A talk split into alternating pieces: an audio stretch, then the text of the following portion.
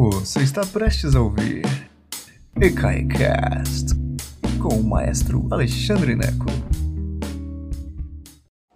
Boa tarde, senhoras e senhores, que prazer imenso tê-los aqui conosco. Hoje nós vamos falar sobre Pedro e o Lobo. Toda sexta-feira é dia de O Maestro Explica Grandes Obras e a grande obra de hoje é Pedro e o Lobo. Dá uma olhadinha nessa lista que nós temos aí nós já, já falamos sobre a nona sinfonia do Beethoven, sobre o Requiem de Brahms, Carmina Burana, as quatro estações do Vivaldi. Então, sempre uma palestra sobre uma obra-prima da história da música. E a minha vontade é que vocês curtam ao aprender um pouco mais sobre essas obras. Aí vocês vão ouvir com novos ouvidos, tá bom? Lembrando, antes de começar, que este canal é gratuito, e isso só é possível por causa da colaboração de muitos de vocês maravilhosos que mantêm uh, os vencimentos de 12 pessoas. Você acredita? Esse canal é responsável por manter os vencimentos de 12 pessoas durante a pandemia, 12 incluindo eu. Então, meu nome é Alexandre Neco e eu sou dono do ECAI, Espaço Cultural Alexandre Neco em Brasília, que está fechado desde março. Então, se você por causa da pandemia, claro. Se você puder ir a ecai.com.br e colaborar com o que você puder, ecai.com.br. Colabore com o que você puder, tá certo? Se não for nada, não é nada. Eu quero você aqui, mesmo que você não tenha um tostão para colaborar, tá bom? Mas se você tem, eu quero seu dinheiro, tá bom? Então, olha só. Eu vou falar um pouquinho é, sobre Prokofiev primeiro. Prokofiev que escreveu Pedro e o Lobo em 1936. Prokofiev nasceu em 1891 e morreu em 1953.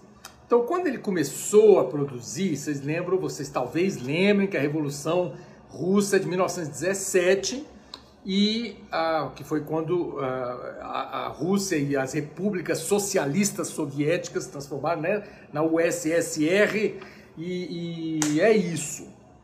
Então, o Prokofiev é associado com a produção soviética, por isso que eu estou hoje de gravata vermelha, ok? É...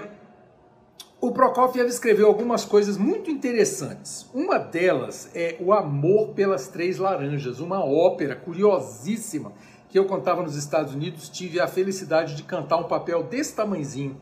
O Amor pelas Três Laranjas, é, Prokofiev escreveu baseada numa lenda é, italiana, que é muito curioso isso, o Amor pelas Três Laranjas. A lenda italiana chama-se é, exatamente isso, de alguma maneira, o Amor das Três Laranjas, e é uma história maluca em que as princesas estão dentro de três laranjas gigantes e tal. Isso, assim, não tinha... É, passaria desapercebido se minha mãe, goiana, aqui no interior do Brasil, não tivesse me contado uma historinha para me botar para dormir quando eu era menino, ela contava para mim e para o meu irmão. A gente tinha duas camas no mesmo quarto e ela sentava no meio assim e contava historinha para gente dormir. Uma das historinhas que eu mais gostava chamava-se A Moura Torta. E, curiosamente, a versão goiana a, tinha três irmãs ou três princesas, eu não me lembro direito, que vinham em três melancias. Olha que coisa louca, maluca. Então tem a ver essas princesas dentro de umas melancias, dentro de fruta. Curiosamente, isso tá aí. Eu cantei essa ópera engraçadíssima, O Amor pelas Três Laranjas. Eu fiz um papel deste tamanzinho assim, não quero nem lembrar. Então ele, o Prokofiev escreveu O Amor pelas Três Laranjas, uma ópera interessantíssima. Escreveu Romeu e Julieta, um balé. Escreveu várias sinfonias. Aqui eu regi, eu só regi uma sinfonia do Prokofiev, que é a número 1, um, a clássica é linda de morrer, vale a pena você dar uma ouvida. Ela chama clássica porque o Prokofiev ouve, é, ele resolveu usar uma orquestração que fosse né, que fosse que lembrasse a orquestração de Mozart. Então, quando você ouve, você fala assim: Isso aqui não é música moderna, não. Isso aqui é Mozart. É bem, bem bonitinha. Sinfonia número 1 um do Prokofiev. Vale, vale a pena você ouvir. Ele escreveu trilha sonora para o filme Ivan o Terrível, do Eisenstein, é, o, o, o, diretor de, de filme soviético, eu assisti em Milão, porque eu sou uma pessoa muito chique. Eu fiz uma viagem uma vez com meu irmão para descobrir nossas, nossas é, origens italianas. E aí fomos para a Itália, achamos a cidade de onde nosso bisavô saiu em 1800 e bolinha. veio para Brasil e tal. E depois fomos explorar a Itália, tudo assim duro para chuchu, não tinha dinheiro para nada, mas chegamos a Milão e tinha uma uma apresentação do Encoraçado Potemkin do, do Eisenstein, um filme com a Orquestra Sinfônica de Milão tocando a música. Gente, foi maravilhoso. A música não era do Prokofiev, mas tinha uma hora que batia, ia matar um pato lá no, na cozinha do navio e aí poc, poc, fazia assim, a orquestra tocava. Então, o Prokofiev escreveu música não para o encoraçado Potemkin, escreveu para o Ivan o Terrível do uh, Eisenstein também. Pedro e o Lobo, especificamente. É, Pedro e o Lobo é uma obra para crianças. Ela tem uma tem uma versão para desenho animado, que a gente vai falar daqui a pouco sobre ela, que é do Disney, de 1946, que eu não recomendo por duas razões. Primeiro, é a, a versão total do, do, do, Pedro e o Lobo usa mais música. O Disney, para poder fazer um desenho que, enxuto, ele cortou parte da música. Então, parte do desenvolvimento musical é perdido. É, assim, é, o desenho é muito interessante e tal, mas a, o que eu acho mais interessante na música é que a criança é obrigada a imaginar os animais. É, é, ela, quando ela ouve os sons, ela tem que imaginar. E ali Disney resolveu isso para você. E aí você não imagina nada, você está assistindo. Então, é, o desenho é bonitinho, mas não, eu não acho é, eu prefiro que a pessoa ouça a música e imagine seus próprios personagens. Eu acho mais interessante. Mas daqui a pouco a gente vai falar um pouquinho mais sobre essa versão do Disney, porque ela é curiosa, a, as implicações políticas. É, é, interessante, a palestra de hoje é um pouco política, tá bom? É, bom, em 1800, 1936, 1936, Pedro e Lobo é música moderna, né? Música do século XX. Então, em 1936, a diretora do Teatro Central das Crianças de Moscou, eu não sei o nome dela, está escrito em algum lugar, mas eu esqueci.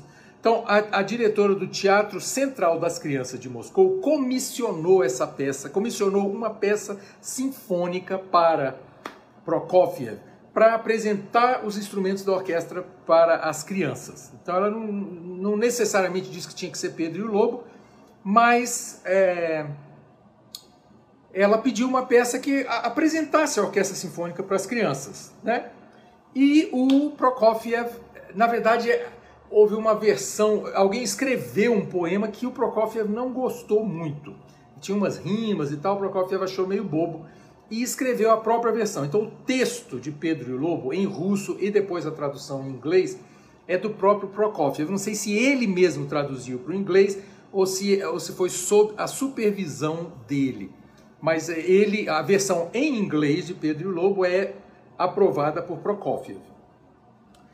É, o que, que, é interessante no, no Pedro e o Lobo? Porque vocês se lembram muito bem que a Segunda Guerra Mundial foi entre 1939 e 1945. E vocês também que estudaram um pouquinho de história sabem que foi uma aliança que hoje a gente não consegue imaginar. A história muda muito rápido. Qual foi a aliança mais forte que acabou por derrubar o nazismo de Hitler?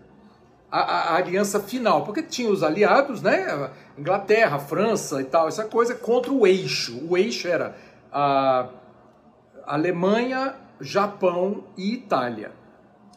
Então o eixo era o eixo do mal. E aqui do lado de cá tinha o eixo do bem, tinha os aliados. Os aliados eram França, a Inglaterra, né, e todo mundo que não era é, o povo do mal. Ah, os, os Estados Unidos acabaram entrando na guerra, embora eles fossem sempre a favor dos aliados, mas eles acabaram entrando na guerra mesmo depois que os japoneses bombardearam Pearl Harbor em 44 e eles entraram do lado dos aliados. Claro, foi o Japão do eixo que bombardeou, então eles foram contra o, contra o eixo. Curiosamente, quem era contra o eixo também? A União Soviética, que odiava Hitler, estava tentando resolver esse negócio. Então, a aliança esquisita, que hoje é esquisita, mas que na época fazia todo sentido, é exatamente essa. É os Estados Unidos com a União Soviética derrubaram o nazismo. Quem invadiu, quem, quem libertou Paris foram os americanos, quem libertou Berlim foram os russos. Então, ou soviéticos na época, né? Então é interessante isso, é uma coisa. Eu, como morei nos Estados Unidos, eu vi muita propaganda de guerra, eu assisti uh, documentários e tal, essa coisa sobre propaganda de guerra, em que o, o, a União Soviética era apresentado como o ursão bom, bondoso. Então, assim, tinha a águia americana e o ursão bondoso soviético, porque era importante na guerra destruir, tentar derrubar o Hitler. Essa, então, assim, o resto resolve-se depois. E não resolveu nada, virou uma confusão completa e absoluta depois. Por que eu estou falando toda essa confusão? Porque vejam vocês, meninos e meninas, Pedro era um jovem soviético. Ele era da era um jovem pioneiro que falava na época. Ele é uma espécie de uma versão escoteira do, da, da União Soviética. Então, os jovens soviéticos eles iam ser preparados para a vida eh, bolchevique e tal, pipipi, popó.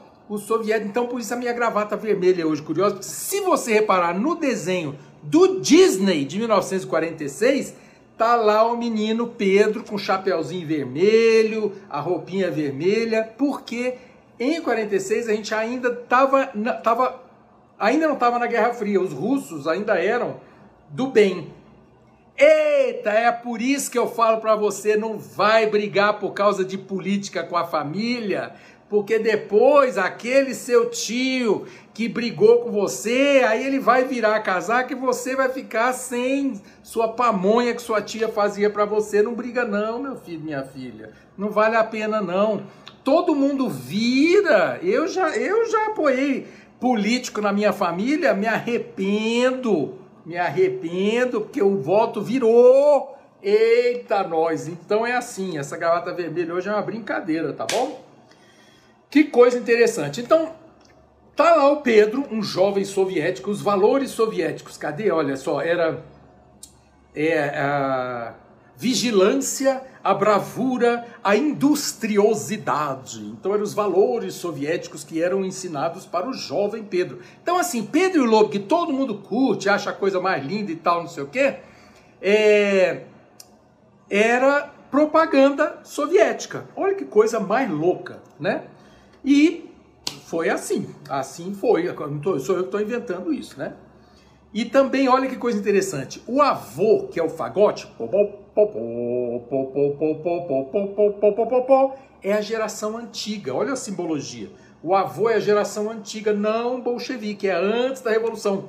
O Pedro simboliza o jovem, a revolução. Olha que coisa mais louca, né? E ah, o Pedro também simboliza o triunfo do, do o triunfo do homem sobre a natureza, tá bom? O pessoal está reclamando um pouquinho que o Facebook está tá complicando hoje para iniciar o, o, vídeo. Lembra sempre que a gente assiste aqui ao vivo no Facebook, mas depois essas palestras vão para o YouTube. Você pode assistir sempre, a qualquer momento, lá no YouTube. Eu adoro ter vocês aqui ao vivo, porque eu gosto de falar minhas besteiras para gente, para sentir que tem gente aqui. Eu gosto desse contato, eu gosto de gente. Tá bom? Então tá bom. Olha só que coisa interessante. O, o Pedro e o Lobo é muito simples.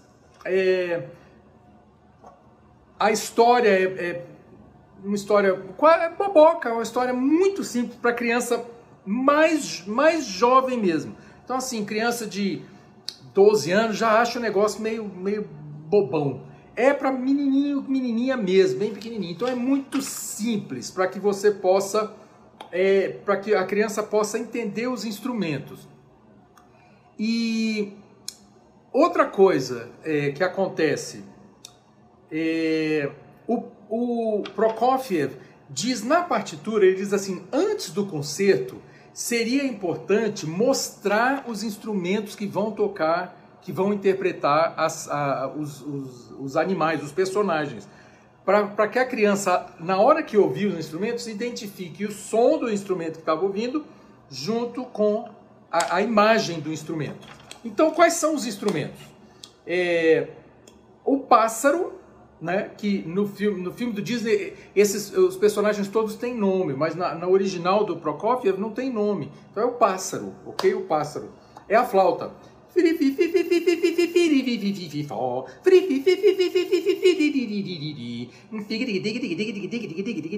É bonitinho demais. Ele, ele usa a agilidade da flauta, um dedilhado rapidíssimo, para poder mostrar o passarinho, que é um passarinho pequenininho que voa ao redor da árvore e tal, essa coisa toda. O pato, sem surpresa, é o oboé.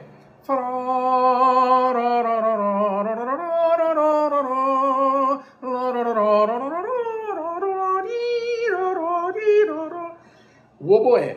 O gato é a clarineta. E ele usa o gato num, num registro bem baixo, bem grave, para poder diferenciar do oboé. Muito adulto tem dificuldade de, diferenciar o oboé da clarineta. É, inclusive, olhando, eles são meio parecidos. A palheta é diferente. A gente tem uma aula aqui sobre instrumentos da orquestra. Mas é, a clarineta, quando tocada grave, ela tem um som muito aveludado, que é o que Prokofiev usa aqui. Então é fufufuru,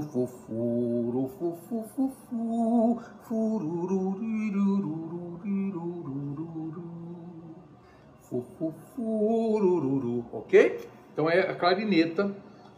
O avô, como eu falei, que o avô é a coisa velha, o avô é o fagote.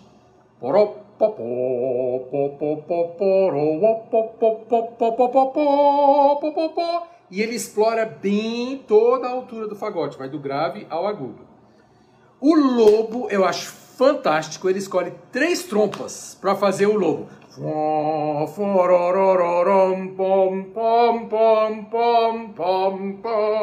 E ele não fala isso.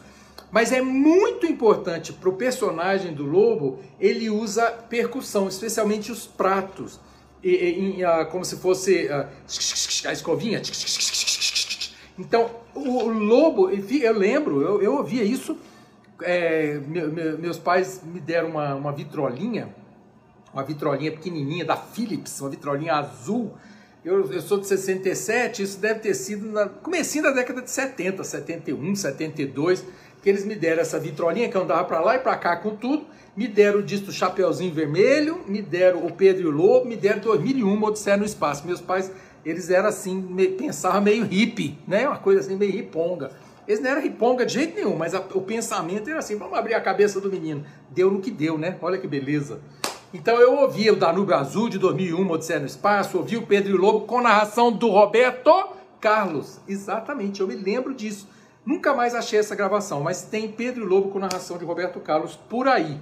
E a, versão, a outra versão é, brasileira, mais recente, é com a Rita Lee, no, no, no papel produção do marido dela, Roberto Carvalho. Ah, onde é que eu estava mesmo? Ah, sim. Então você tem o lobo, que são as três trompas, você tem os tímpanos, que são os tiros dos caçadores, só os tiros. Então os tímpanos, pum, pum, pum, e ele usa o bombo, o bumbo também. É interessante porque você ouve, o pessoal tá falando de disquinhos coloridos, exatamente, o Chapeuzinho Vermelho era um disco vermelho, era isso mesmo, um discão desse tamanho, assim, muito legal. Uma produção, aliás, do Braguinha, com, com os artistas da Rádio Nacional. Muito legal. Um dia eu vou falar sobre essa, sobre essa série é, Disquinho, que era impressionante, era uma coisa maravilhosa. O que mais que eu vou falar aqui? Ah, sim, claro, o Pedro, né? O Pedro são as cordas da orquestra. Ah, como é que é o tema mesmo, gente?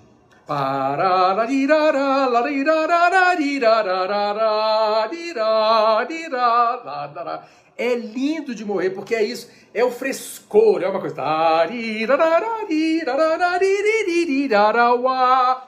Muito legal, porque ele quer essa juventude e tal. Então, por que, que eu falei para vocês é, ouvirem uma outra versão que não seja a versão do Disney? Porque esses temas musicais eles se desenvolvem muito mais interessantemente em gravações que acaba durando meia hora mais ou menos a peça, o dobro do filme do Disney, que era um, um filmete que acabou sendo passado como curta-metragem antes do uh, daquele filme famoso Fantasia, porque ele, ele não, não ele acabou não entrando em fantasia.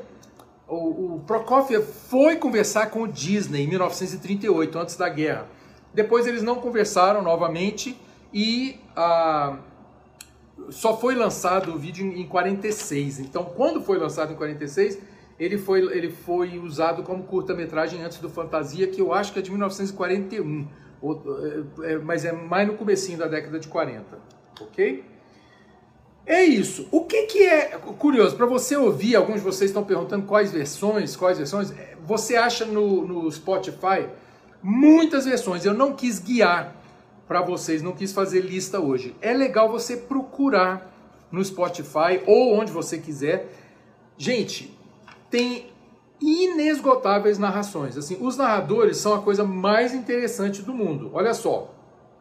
É, começando lá, lá, lá por trás, assim, são, são dezenas de gravações disponíveis que existem. Eu não sei o que tem no Spotify, dá uma procurada lá. Mas, ó, dos, do, do pessoal famoso que já gravou.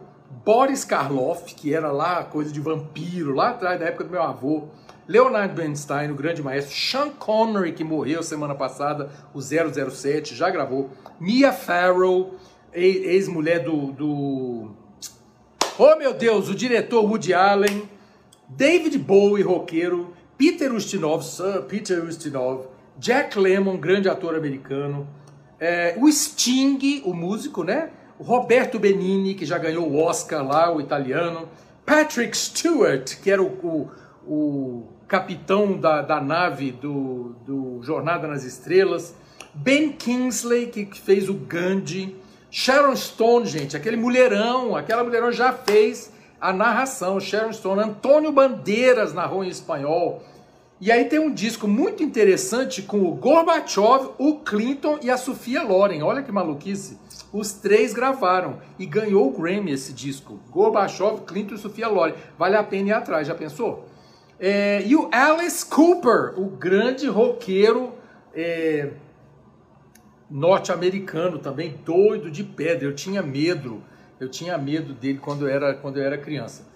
E aí é isso, meninos e meninas. É, o que eu tinha para vocês hoje sobre o Pedro e o Lobo é isso. Eu queria que vocês fossem ouvir e não se esqueçam essa história política, por isso que é a brincadeira que eu falei. Assim, lembra, o imagina só o Walt Disney, que é assim uma, um, um, dos grandes ícones da direita norte-americana. Ah, ele ah, associado ao macartismo, inclusive, tem toda uma confusão muito grande do, do, do, do Walt Disney, muito conservador. Então você imagina ele fazendo propaganda soviética, imagina como que o mundo vira de cabeça para baixo. Pinóquio, que eu acho que é de 1941, Pinóquio é durante a guerra. Pinóquio, o grande vilão, o Stromboli, é o que? Italiano. Por quê, gente? O eixo é a mesma coisa. Então, tudo isso que eu estou falando é porque lembra que eu pedi dinheiro para você? É isso mesmo. Vai lá em ecai.com.br, porque o ECAI e ajuda a gente com 10 reais que seja. Por quê? O ECAI nunca dependeu de governo nenhum. O ECAI foi fundado em 2011. Faça suas contas aí, nós já passamos por alguns governos. Eu nunca pedi um centavo de governo nenhum. Não tem problema pedir. Eu acho que os, os, os artistas, o governo tem que sustentar os artistas sim. Mas eu não quero dinheiro de governo. Aí muita gente fala assim: muito bom, excelente, Alexandre, você tem que ser independente mesmo. Ah, é? Então me ajuda. Ok? Me ajuda. Porque muita gente fala assim: é, não, artista não tem que ganhar dinheiro do governo, não. Mas aí vai sair de onde? Ô, oh, meu amigo, minha amiga, vai sair do seu bolso. E é por causa de episódios como esse de hoje, em que tudo muda, que eu não quero depender de governo algum, nunca. Entenderam? É isso, meninos e meninas. Foi um prazer enorme ter estado com vocês. Um grande beijo e a gente se vê na semana que vem com uma programação maravilhosa que eu preparei para vocês com muito carinho, tá bom? Beijão para vocês, gente. Boa noite. Obrigado por nos escutar. Agora, seja sempre o primeiro a saber da programação. Assine nossa newsletter em ecai.com.br.